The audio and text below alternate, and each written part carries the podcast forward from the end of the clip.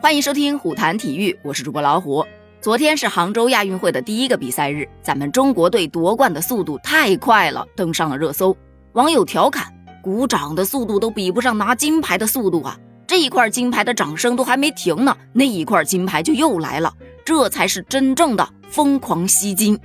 除了咱们昨天上午聊到的开赛一小时狂夺五枚金牌，还有昨天晚上举行的游泳比赛也是热度相当的火爆。当晚游泳项目共产生了七枚金牌，全部被咱中国游泳队给包揽了。不仅如此，这七个游泳项目中有六个都打破了亚运会纪录。在率先进行的女子两百米蝶泳决赛中，预赛第一张雨霏一骑绝尘，最终以两分零五秒五七打破了由焦刘洋在二零一零年广州亚运会上创造的两分零五秒七九的亚运会纪录，夺得金牌。在随后进行的男子两百米个人混合泳决赛中，预赛第二的汪顺一路领先，最终以一分五十四秒六二打破了由他自己保持的一分五十五秒的亚洲纪录，同时这也是新的亚运会纪录。在女子一千五百米自由泳快组比赛中，中国选手李冰洁以十五分五十一秒一八获得金牌，同时打破了由王简嘉禾在二零一八年雅加达亚运会上创造的十五分五十三秒六八的亚运会纪录。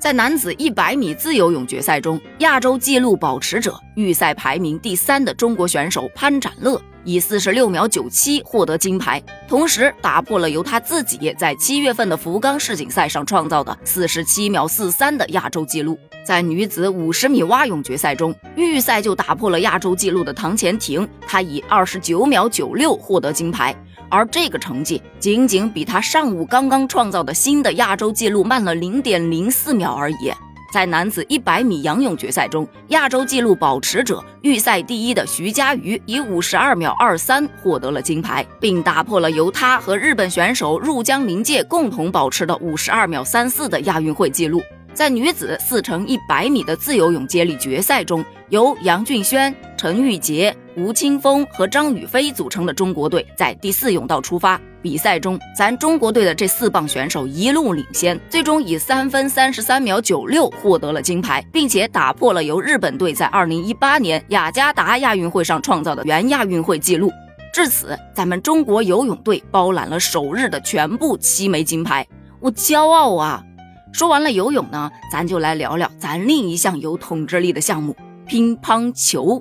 昨天马龙走了五分钟还在原地的词条在热搜上挂了一整天，讲的是马龙在结束了一场与越南的比赛后，收拾完包袱就准备退场了。结果刚走了一步，就有越南选手想要跟他合影，他就只好放下包跟对方合照。照完后，他背上包正要走，又一位越南选手出现了。如此反复，一波接着一波，五分钟的时间，愣是没挪动一步啊！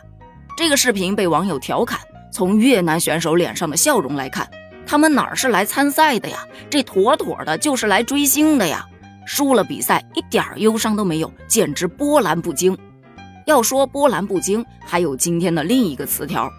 樊振东比赛，马龙等队友变身鼓掌机器。说的是亚运会乒乓球男团四分之一决赛中，樊振东上场比赛，马龙等人在场边专注比赛的过程，面无表情鼓掌观战的画面被网友戏称为“面无表情鼓掌四人组”。因为内心波澜不惊，所以面上才能云淡风轻嘛。而作为咱们国乒队稍微有点威胁力的对手，日本男队在昨天的八强战爆出了大冷门。零比三不敌伊朗，淘汰出局了。